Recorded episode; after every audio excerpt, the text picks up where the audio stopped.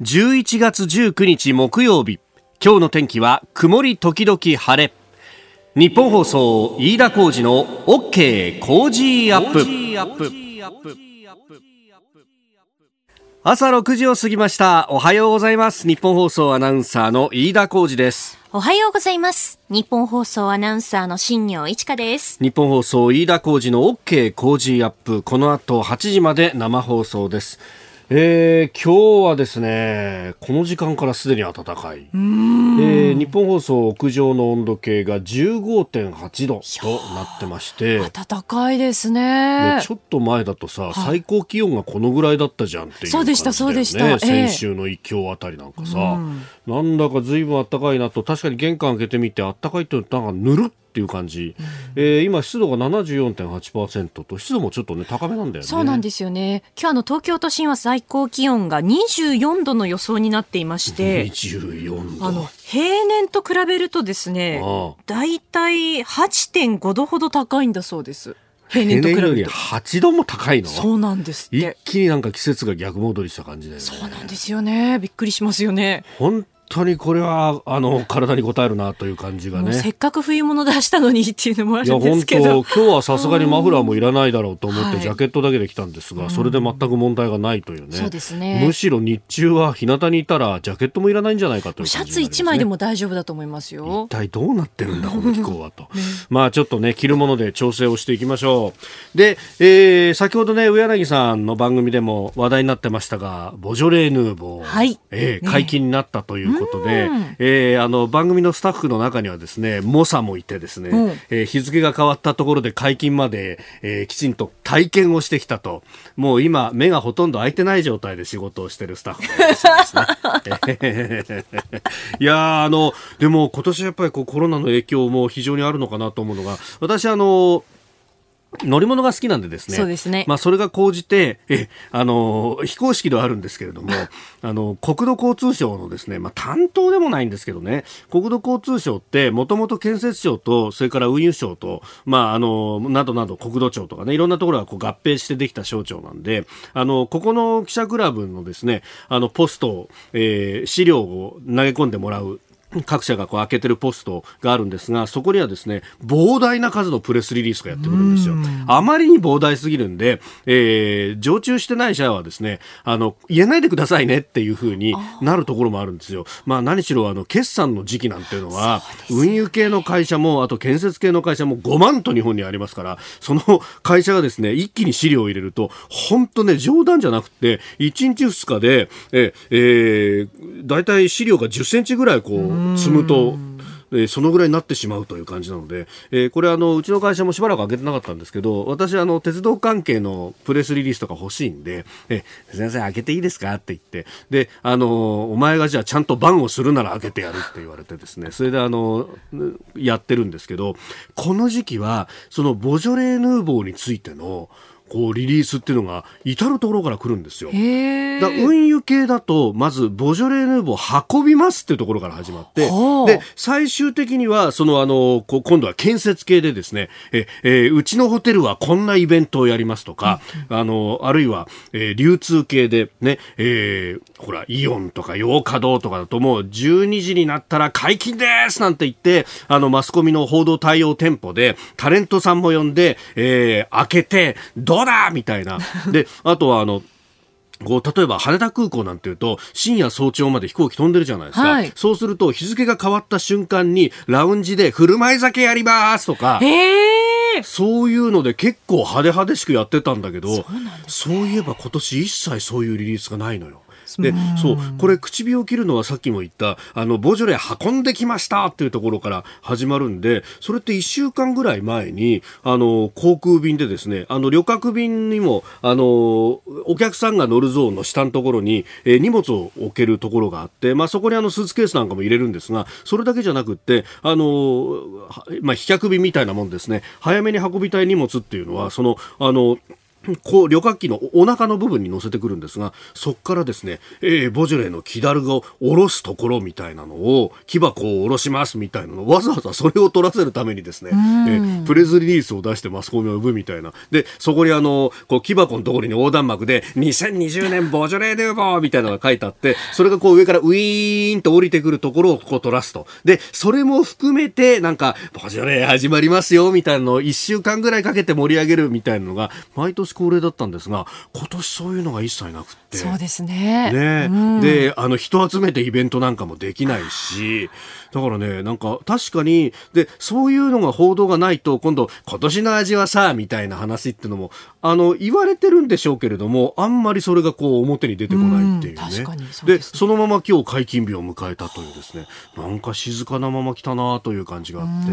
まあ確かにねお家で楽しみましょうって言ってもそうするともうあの露骨な価格競争に巻き込まれると。まあもちろんですね日本と EU の間で EPA が発行してるんでこっちの関税は下がってるんですが日方でですね例えば日本とチリの間の EPA なんていうともうあの店頭では300円台のワインが並んでたりなんかするからね、はい、そことこう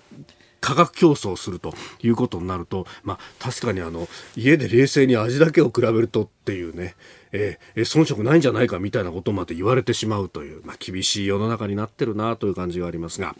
えー、ボジョレ一つとってもやっぱりこう世の中の変わりようっていうのが非常にわかるところです。そのコロナウイルスの影響、あの東京でね昨日493人の新規の感染者が出たというような話もありました。今日はですね7時台で、東京都医師会の尾崎会長と電話をつないで、まあその現状そして対策というあたりについても伺っていきたいと思います。今日は東京都のモニタリング会議も開かれてそこで、えー今後の対応について都としてというところが出てくると思いますあなたの声を届けますリスナーズオピニオン。この傾向時アップはリスナーのあなた、コメンテーター、私、田新行アナウンサー、番組スタッフ、みんなで作り上げるニュース番組です。えー、ぜひニュースについてのメールお寄せください。えー、今日のコメンテーターは、明治大学准教授で経済学者飯田康之さんです。取り上げるニュースまずは10月の貿易収支について。それから、えー、国内のコロナ感染初の2000人超えというところ、えー、こちらはですね東京都医師会の尾崎春夫会長と電話をつないで現状そしてその対策というところを話を伺ってまいります、えー、そして九州の仙台原発1号機およそ8ヶ月ぶり運転再開というニュース、えー、さらに雇用調整助成金そして、えー、GDP、えー、内閣府が算出方法見直しを発表というニュースそして先日発表された7、9月期の一時速報値その見方についても伺っていこうと思います。今週はご意見をいただいた方の中から毎日抽選で5人の方に番組オリジナルマスキングテープをプレゼントしています。ポッドキャストや YouTube でお聞きのあなたにもプレゼントが当たるチャンスです。番組のホームページにプレゼントの応募フォームがあります。こちらに住所やお名前電話番号を登録してご応募ください。いただいたオピニオン、この後ご紹介します。本音のオピニオンをお待ちしています。ここが気になるのコーナーです。えー、昨日のですね、番組をやってる最中ぐらいに一方で速報が入ってきていたあニュースなんですが、えー、ICBM 大陸間弾道弾をどうやって、えー、迎撃するかということについて、えー、イージス艦で迎撃ができると。いうニュースが入ってきました。あの今日はですね各紙、まあ、そこそこ国際面などで触れているところあるんですが産経はですね3名の総合面で結構大きく売れてます ICBM イージス艦で迎撃日米共同開発実験成功とあのこれですね、えー、日本のメーカーも絡んでいると、まあ、三菱重工業とアメリカのレイセオンテクノロジーズというところが共同開発しているものなんですが、えー、SM3 ブロック 2A というイージス艦から発射する迎撃ミサイルというものであります。で、あの、これがですね、北の核の脅威に対抗できる、あるいは新型ミサイル対処への期待もというような、えー、見出しがついております。で、あの、今回ですね、まあ、あの、アメリカ軍との間で、えー、この迎撃実験をして、えー、そして成功したんだということでありました。もともと ICBM 大陸間弾道弾というものは、もうあの、え大気圏より外にバーンとこう打ち出してですね。でその後は放物線を描いて、え地球の重力に従って、まあ、落ちてくると。ある程度のコントローラーかけますが。というものでそうするとあの重力に、え引っ張られるもんですから、え音速をはるかに超える速度でこう落ちてくることができると。いうようなあものであります。そしてその弾頭に核を積んでいれば、え核ミサイルとなると。いうもので、えですけれども。あのそれをですね、大気圏の外で迎撃することができたというものだそうです。で、もともとアメリカは自分の国を守るために、その広大な国土にですね、地上から発射する形の迎撃ミサイルっていうのを配備して、で、それで撃ち落とすっていうのを基本的な戦略としていたんですが、これがですね、いまいち信頼感が信頼性があまり良くないということで、イージス艦から発射する SM3 というもの SM3 ブロック 2A といういうものも使って、まあ、二段構えにするということに、えー、今回これで成功したんだということであります、えー、そうするとですねあれ？これあの日米で共同開発してるけれども実はこの技術そのものはですね、えー、まあ日本を守るというよりはアメリカ本土を守るために日本のイージス艦も使えるぞっていうこれ、えー、技術ということに、まあ、なると。で、もちろんですね、日本をめがけて飛んでくる、しかもものすごく遠くからですね、これあの射程がだいたい1万キロぐらいあるという ICBM 大陸間弾道なんていうのは、まあ、その名前の通りですね、大陸をまたぐぐらいの長い距離を飛ぶミサイルということですから、日本を狙うぐらいの ICBM をですね、例えば、あの、ヨーロッパの、西ヨーロッパの方からぶっ放されればですね、これは使うことができるんですよ。ところが、日本を狙うミサイルっていうのは基本的にもう目の前にあると。えー、北朝鮮であったりとか、あるいは、えー、まあ、中国もそうかもしれませんけれども、えー、あの、もっとですね、短いところ IRBM という中距離弾弾道ミサイルであるとかもっと短い、えー、もの準中距離弾道ミサイルと、まあ、これ そうなってくるともうあの弾道ミサイルと呼べるのかっていうような話にもなってくるんですが射程がですね、まあ、長くても3000キロ短いと1000キロぐらいのものでも日本にはもう届いてしまうというものですんでこれを防ぐためにこのじゃあ SM3 ブロック 2A を使えるかっていうと、まあ、あの条件によっては使えるんでしょうけれどもなかなかこれが難しいと。もちろんですねアメメリカのこう核抑核抑止力に頼っている日本としてはアメリカを狙うミサイルを全部撃ち落とすんであれば日本を仮に狙ってそれが、えー、日本で炸裂したとしても必ず反撃されるぞということで、えー、抑止力が効くというのはあるんですが一方で、ええー、日本は日本としてその国を守るためにじゃああのミサイルを防衛する要するに真剣白羽取りをするだけじゃなくってもともと真剣を振り下ろさない振り下ろさせないためにどうするんだと。そのためにはこっちだって何かあったらオタクを攻撃することができるぞっていうですね、えー、敵基地攻撃能力。だからこの議論は並行してこれ進めていかなければならないんですがどうも日本の議論はですねミサイル防衛システムを確立させるか敵基地攻撃能力を持つかの二者択一みたいになってるからいびつなことになるとこれ両方やらなきゃなんないってことは、えー、変わっていないぞというところは言い添えておきたいと思います。さまざまメールやツイッターをすでにいただいております。あのー、こちらはですね、鹿児島の薩摩郡薩摩町からいただきました、ゆうじさん41歳の方、ありがとうございます。鹿児島で聞いているというですね、えー、最近コロナ禍で新卒の採用が見送られているというニュースをよく耳にしますと、うん、えー、新卒の方は将来がとても不安になっていると容易に想像できますし企業としても採用したくてもできない経済になっているのも分かります。このまま採用が少なくなれば就職氷河期の再来で数年後の経済を担う人材が少なくなってしまいますよね、えー、ここの対策まだなされてないと感じましたと。あの新卒のね採用内定率が、えー、70%を割ってきたというようなことが、ね、報道されたりもしますけれども、えー、新業アナウンサーが、えー、就職活動したのは2010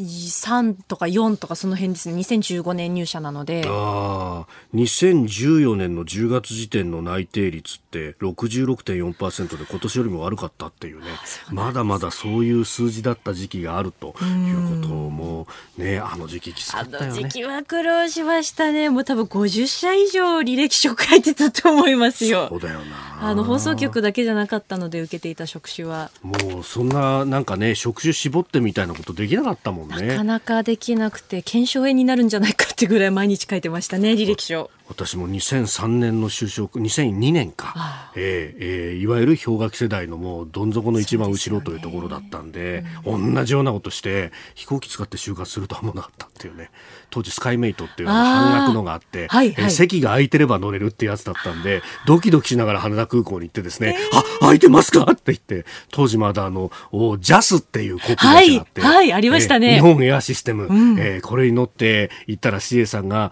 あのスーツ着て「え出張ですか?」とか言われて「いや実はあの就職活動なんです。大変ですね。頑張ってくださいね」なんていい人がいるんだろう。嬉しいですよね。そう言っていただけると。ねえ。え。ー、まあ、あの、経済について後ほど、えー、飯田康之さんにもじっくりと伺っていこうと思っております。ここが気になるプラスです。えー、昨日のですね国会でまたあの結構重要な答弁があったなということで、まあ、これですね、え今日あの政治欄で、え触れているところもありますけれども読売新聞が嫁の政治欄で触れてます、えインド太平洋名称変遷、え戦略構想を用いず中国に配慮かという、まああのこの自由で開かれたインド太平洋っていうものを、まあ、あの菅政権に代わってからあんまり使いたがってないんじゃないかみたいな話っていうのは、まあ、先週からね、えー、ずっとこの番組では、えー、お伝えしてきたところです。あの菅総理とバイデン氏の電話会談があってその後にねえーまあ、日米双方から、えー、経過のペーパーが出たんですけれども、まあ、あの尖閣の記述の云々ああるありやなしやというところがまあ一点とそれからもう一点が、えー、自由で開かれたインド太平洋というのを、まあ、共通言語として今まで使っていたんですがそうではなくて、えー、安全で繁栄した、えー、インドインド太平洋というふうに表現がこう微妙に変わっていると、えで、えー、この、まあ、安全で繁栄したあるいは平和で繁栄したインド太平洋っていうことになるとええ今までの自由で開かれたっていう概念とは違って自由でなくとも開かれてなくてもとりあえず周りに危害を加えずにそして、え経済的に繁栄していれば、え入れるんじゃないかと。要するに中国が入りやすくなるんじゃないかと。でこうやって微妙なこう論点ずらしをしていくっていうことは結局旗を下ろしたっていうことになってえ、えー、中国に対して非常に融和的かつ今までの価値観外交そのものまで捨ててしまうんじゃないかというようなことが、まあ、各方面から危惧されておりました特に、えー、国際政治学者の方々は結構それをねあのインターネット上で、えー、意見表明されている方などもいらっしゃいます細谷雄一さんノートで書いてましたし、えー、それからあの先週電話でつないだ篠田秀明さんも、えー、ツイッターなどで積極的に発信していらっしゃいましたが、えー、この件に関してですね昨日あの衆議院の外務委員会で、えー、国民民主党の山尾志織議員が、えー、茂木外務大臣に対して質問しました。この戦略というものを使わなくなったりとか、あるいは名称も変えてきてるっていうのは中国への配慮があるんじゃないかというような形で質問をしまして、で、これに対して茂木大臣は、いや、そんなことはないということをおっしゃったということであります。名称変更そのものについては、大臣否定をしたと、えー、故障の変更を否定したということであります。これね、あの、共同通信なんかも、あの、記事として執行をしてましたけれども、えー、茂木氏は呼び方を変えたわけではない。無意識でも自由で開かれたというで言うで言うのではないかというふうに応じたということであります。まあ、あの変えていないというのであれば、ええそれをこうきちんと説明しないと、まあ、疑心暗鬼を生んでしまうというようなところもあると、まあ、ただあの外務大臣から、えー、ひとまずこういう答弁を引き出したというのはあこれはあの非常に意味がある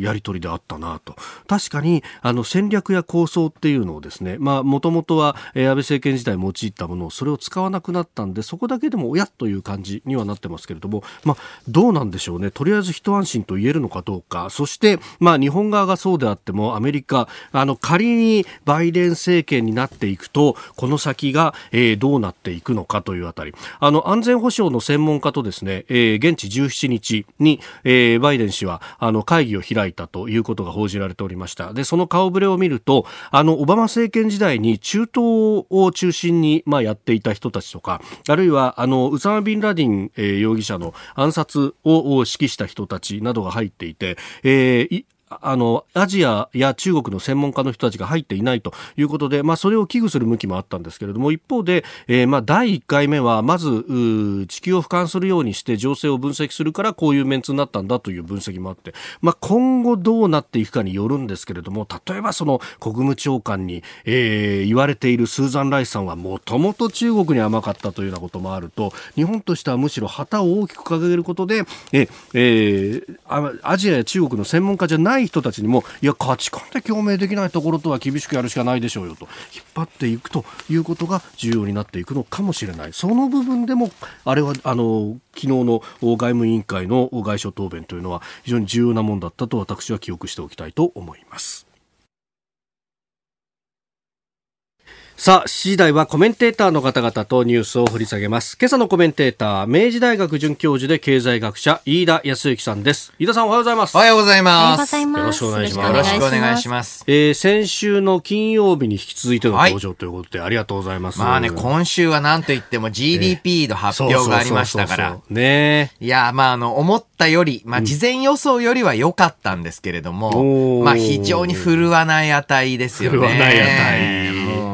あの、これ不思議なのは国によっては、はい、もうほぼコロナ前を回復している国もある。うんうんうん、これアメリカとかですけれども。はい、えー、それに対して、えー、まあ、日本の場合は、消費増税ショックとコロナショック、はい、この2つのショックの半分ぐらいを戻したかなっていう程度で止まっちゃってますね。そこのところをね、ギャップの部分をどう埋めるかっていうのは、まあ先週もおっしゃってましたけれども、はい、変わらないわけですよね、その、そうですね、必要なのは、まあこの局面だと、やっぱり大型の、まあ三次補正予算ってことになると思いますね。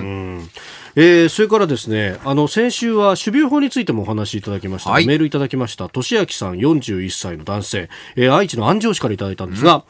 えー、東方専業農家、かっこ露地野菜ですので、この法案の話題、非常に関心があります。えー、ただネット上では自家増殖できなくなって日本の農家がダメになるというような、うん、あ誤解されるような情報も多く見受けられます。えー、むしろ本当の問題は、日本の有料品種が無断で海外に流出し栽培され不当に安く売られてしまうと、はい、あれ話をいただ、ね、お話しいただいた直後に、うん韓国に、何でしたっけ、紅はるかだったかな？あ、そうそう、あの、作付けがほとんど。ええええ無断でこれもまた流出したなんていうニュースが出てましたよね。はい、まあ、あの、こういった形で、そもそも、まあ、種とか苗っていうのは、うん、まあ、作品ですから、それに著作権が設定、はいまあ、されてるんですけれども、保護されてないという状況自体がおかしいっていうところから出発しないといけないですよね。うん、うんえー、今国会で成立してよかったというふうにいただいてますが、うん、まあ、当事者の方々はこう思ってるってことですね。そうですね。これだいぶ以前から当事者の方と、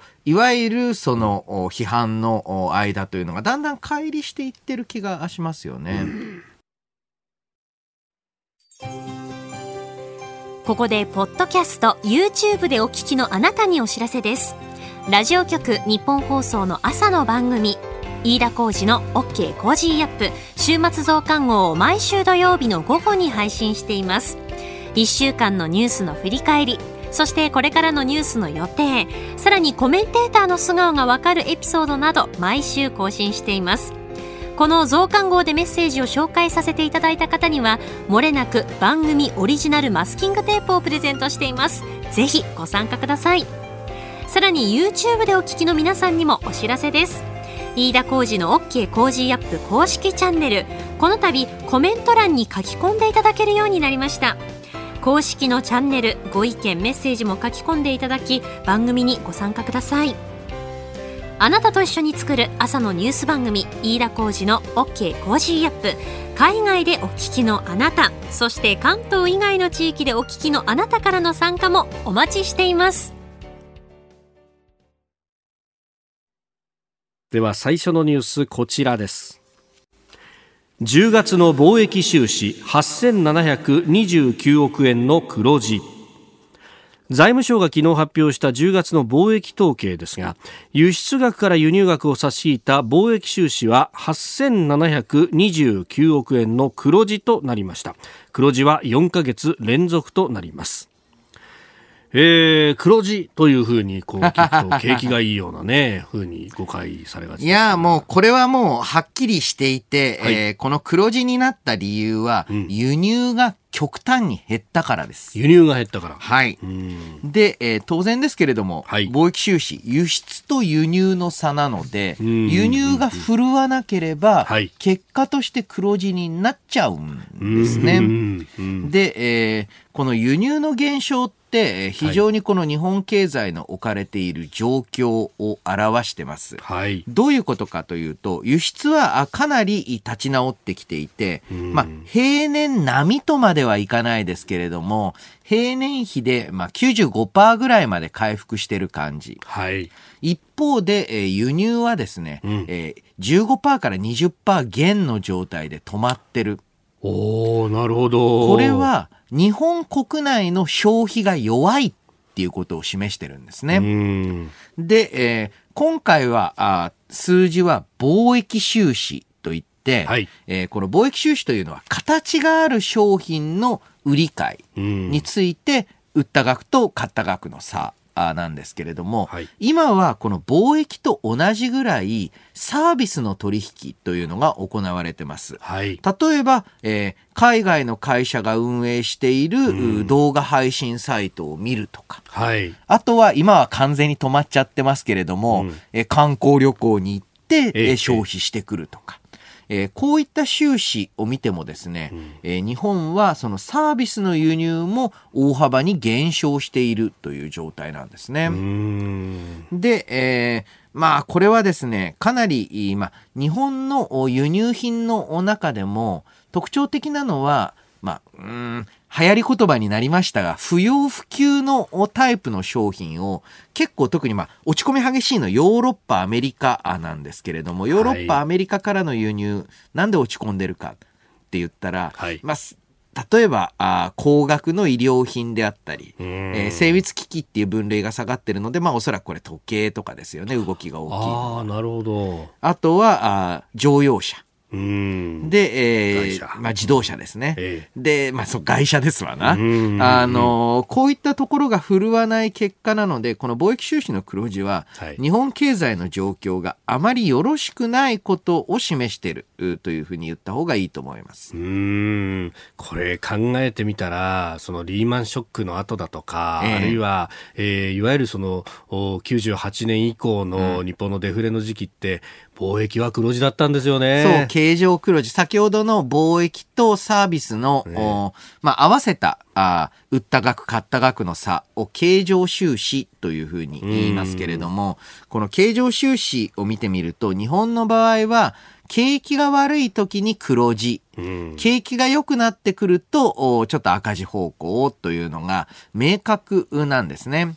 で、えー、こう考えてみるとですね、えー、日本の場合、この黒字だからいい、赤字だから悪いというよりは、どの程度国内の消費が強いのかという方、はい、国内経済中心で見ていった方が、まあ、あの、経済の状況はよく表してるんじゃないかと思います。うんで、あの、この、まあ、貿易も含めた経常収支の輸出入の差し引きの部分というのも、これ GDP の指標の一つになってますね。そうですね。ですから、今回、えー、まあ、GDP が5%伸びました。年率換算、これ年率換算は意味ないんですけれども、えー、年率換算すると20%以上伸びましたって言ってますけれども、ここでも一番大きく寄与している項目の一つが輸入が減った。うんうん、これ、だから、あ今回の5%もかなり腹、まあ、張り子の虎感が、はい、えー、否めないですよね。うんえー、GDP のこの指標の見方などについては、この後7時40分過ぎの、えー、スクープアップのゾーンでまた詳しくお話しいただこうと思っております。おはようニュースネットワーク。取り上げるニュースはこちらです。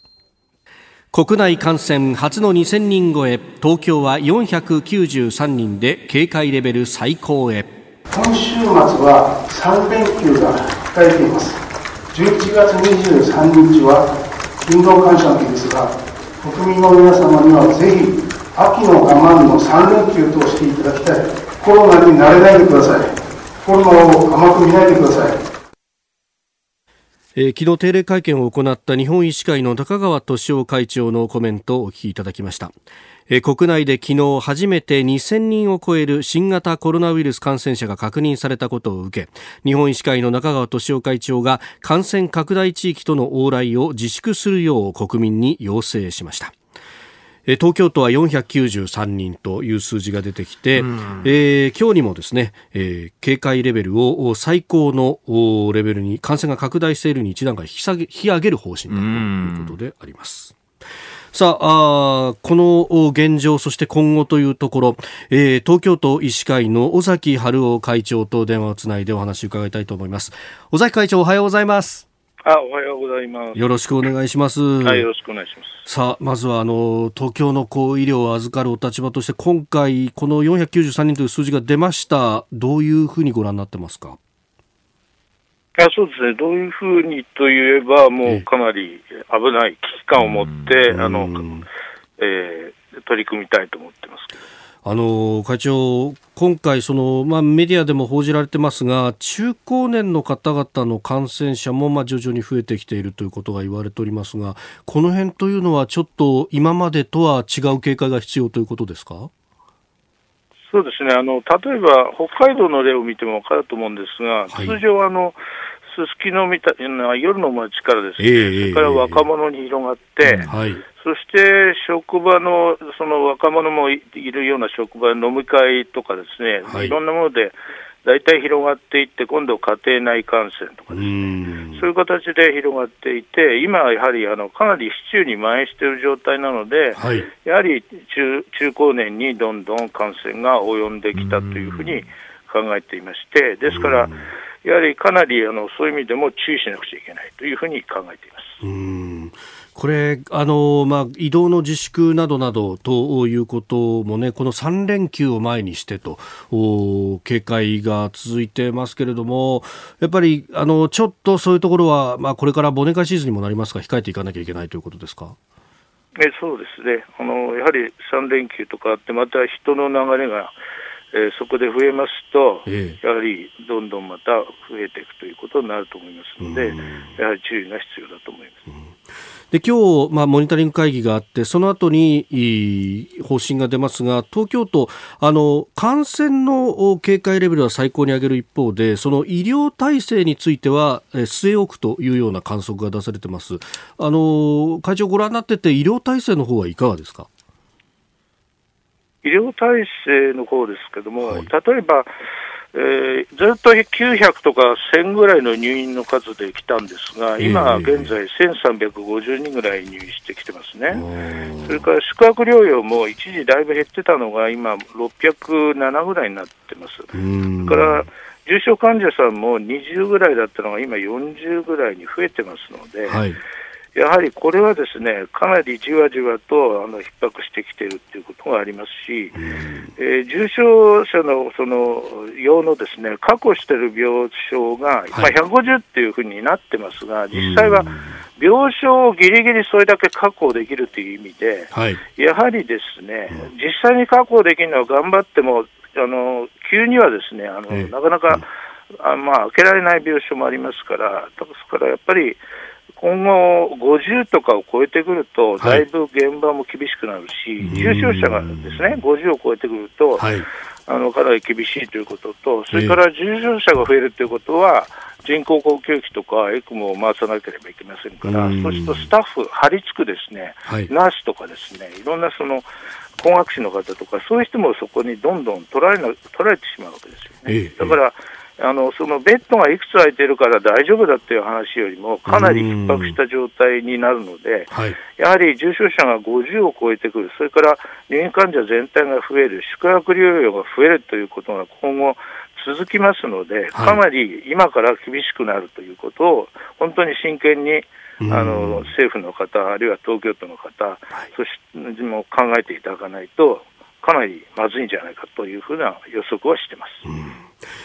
さあ、スタジオには明治大学准教授、飯田康之さんもいらっしゃいます。飯田です。よろしくお願いいたします。あよろしくお願いいたします。だいぶ、まあ、確実に新たなウェーブ、波が来ている状況になっているかと思いますが、えーはい、今時の感染拡大で、えー、重症化率とか、または死亡率に前回、夏の感染拡大との時との違いのようなものありますでしょうか？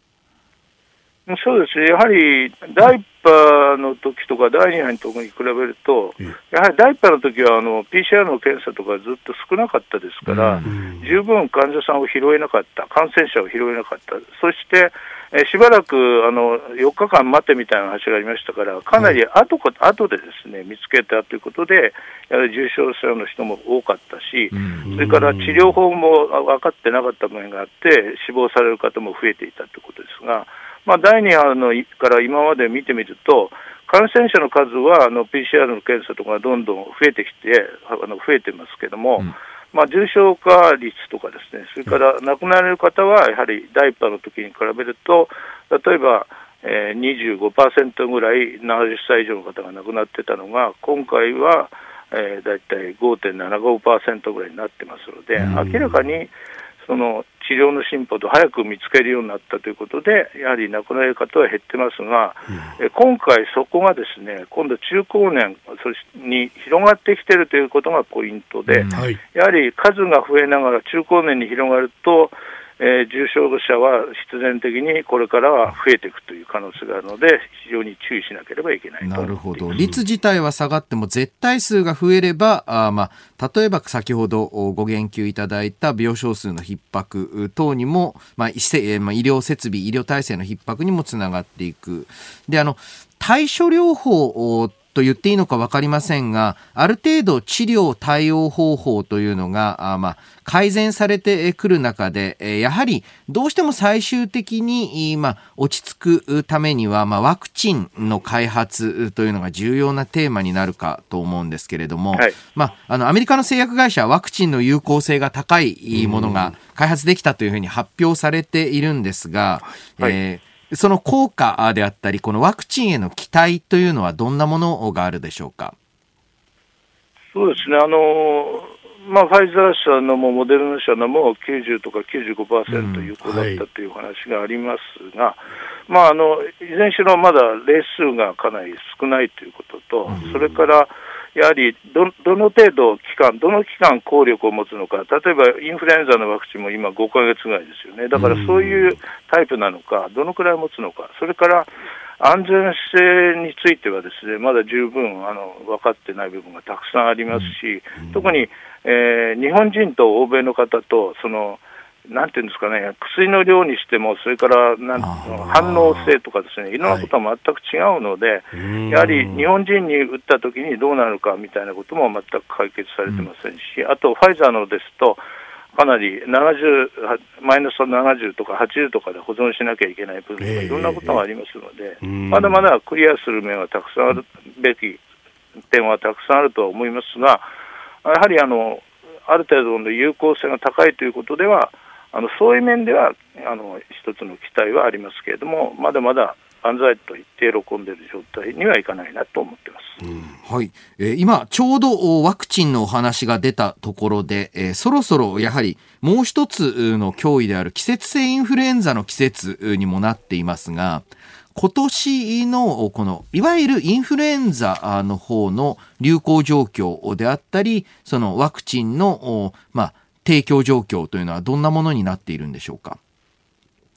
えー、流行状況については、明らかにですねまだ定点観測、いろんなところの現場からの報告でも、うん、え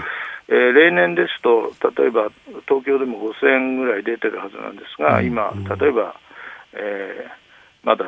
十数例とかですね、そういうレベルにとどまっているということで、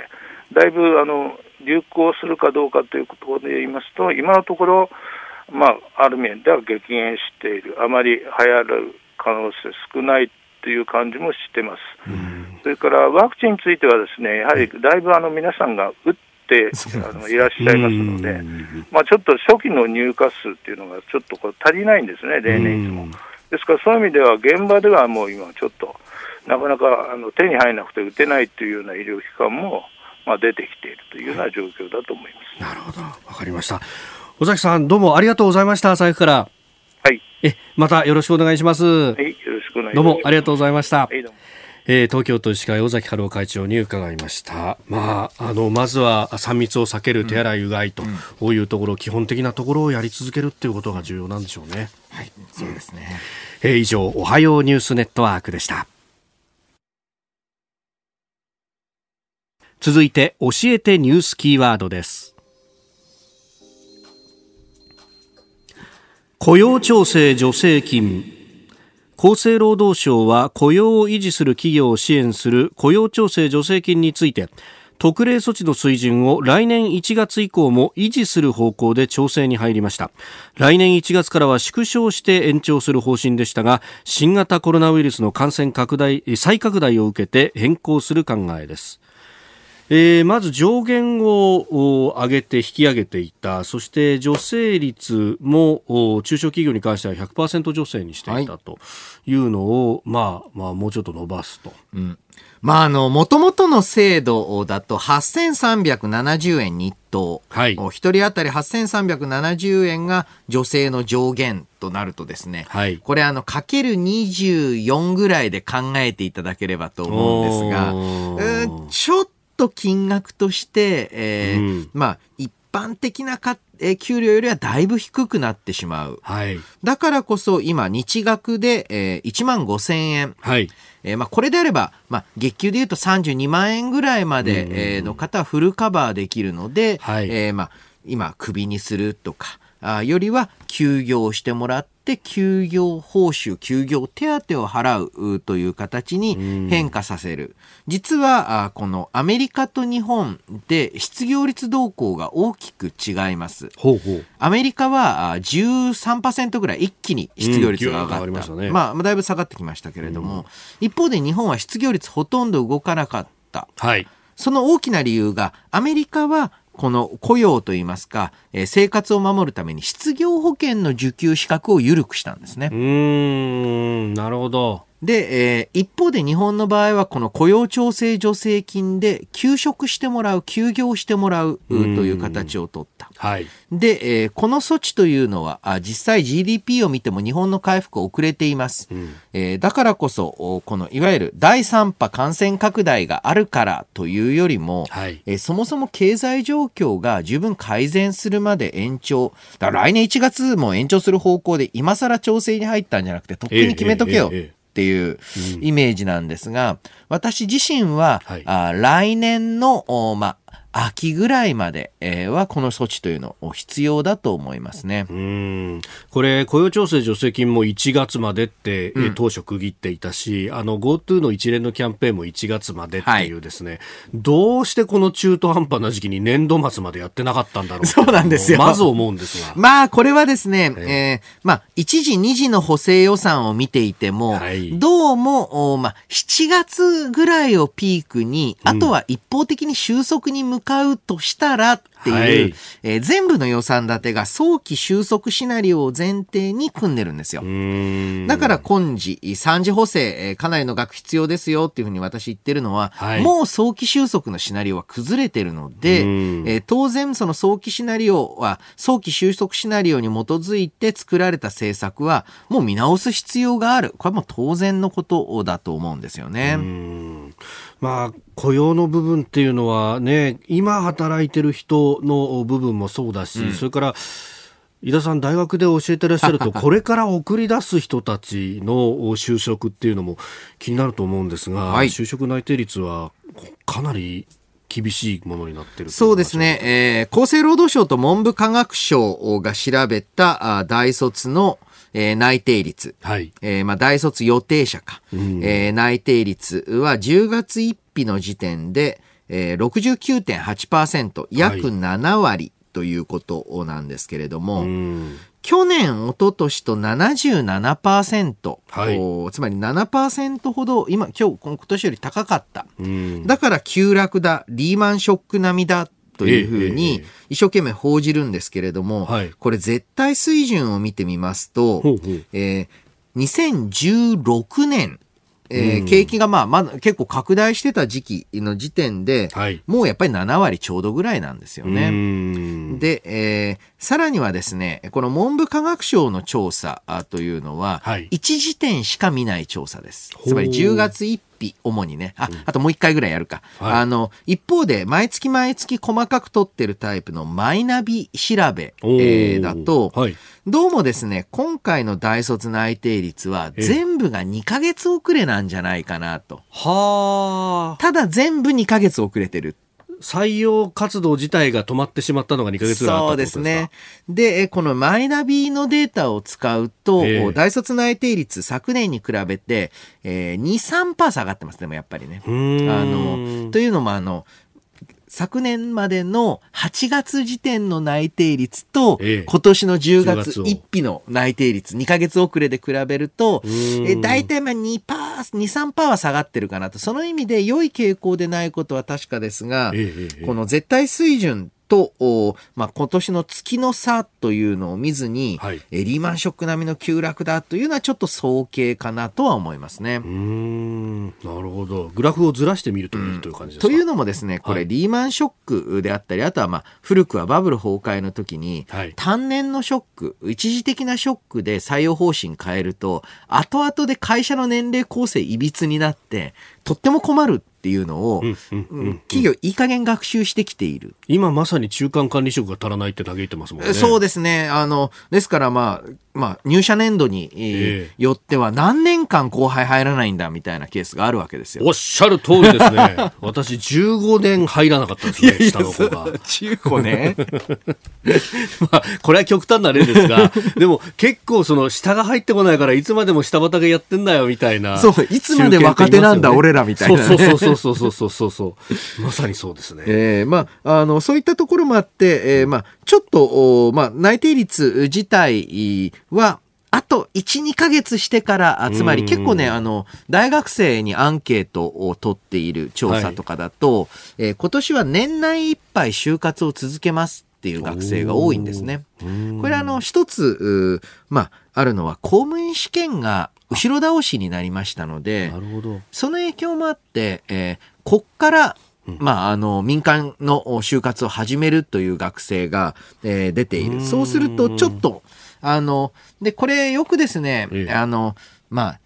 大学卒業後3年まで、んなんか、あの、新卒扱いにしろとかいろいろ言うんですけども、ええそういうシーンより一番手っ取り早いのはやっぱり4年生の1月から3月、うん、いわゆる最後の3か月間っていうのに、しっかりと採用活動を割り振る。実際中小今年全然採用できてません。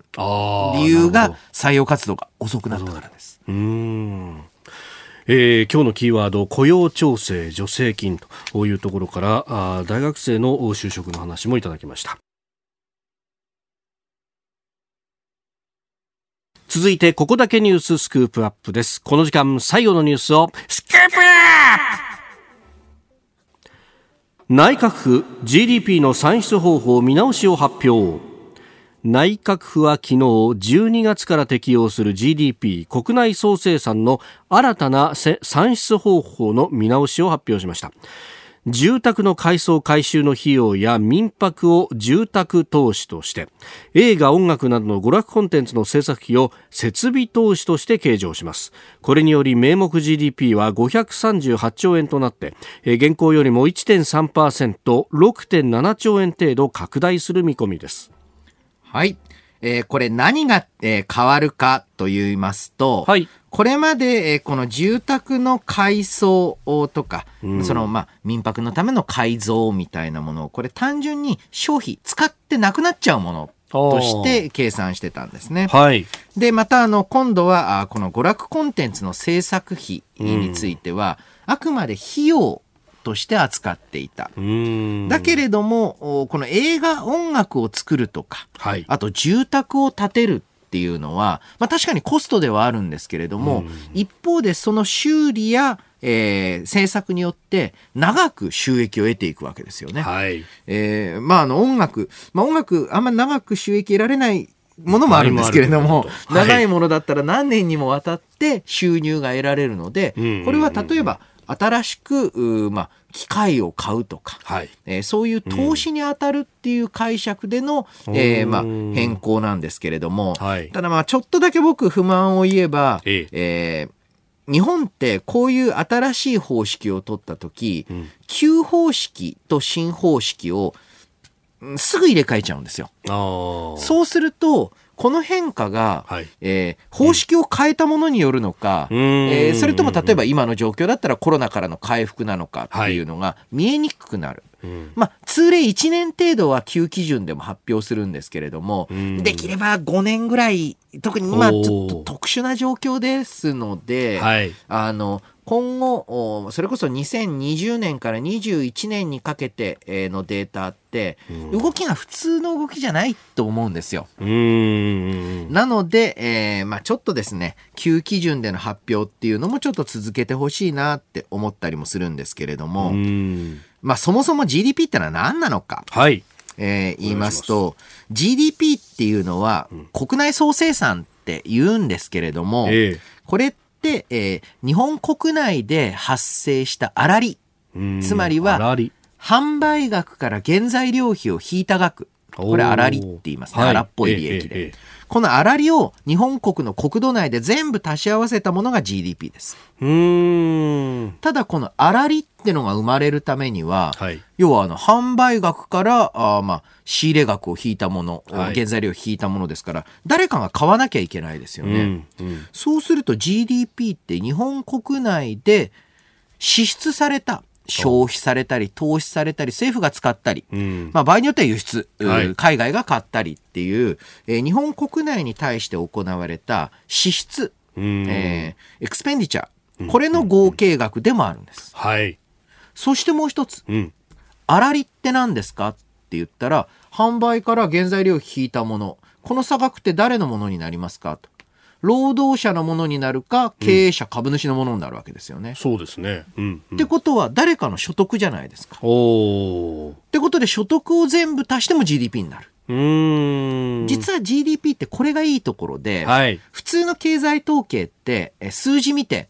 えー、これ怪しいんじゃないの？とかって言ってもですね、うんうん、いや、でも大丈夫ですとかって言って、まあ確かめ算ができないわけですよね。裏が取れない。えー、裏が取れない。はい、だからこそ同じような統計何種類も取るわけですけれども、うん、その点ですね、GDP は3種類の方法で算出できるので、はい、まあ、確かめ算ができるんですね。はい。えー、で、えー、そういった中で、えー、何よりもですね、くたばれ GNP っていう、えー、昔ね、連載があったんですけれども、ねはい、なんかその GNP っていうのがなんかその、ええ、なんか、なんていうの、偏差値みたいな、なんかよくわかんないですけれども、特殊な意味で語られることがありますが、日本国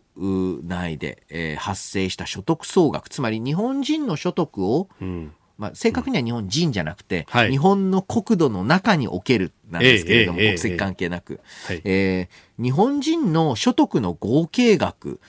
重要に決まってんじゃん。で日本人の所得の合計額くたばっちゃったら困るじゃんっていうのを、えー、ぜひねメディアもっとしっかりと把握してほしいなと思うんですけれども。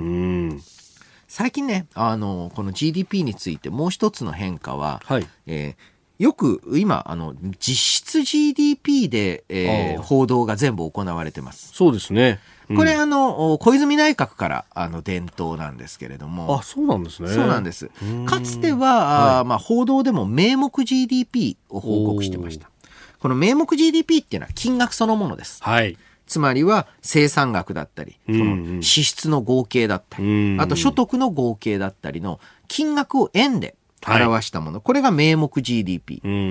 一方、実質 GDP っていうのは、はい、そこから物価の変化の影響を除いたものなんですね。で、えー、なぜ実質 GDP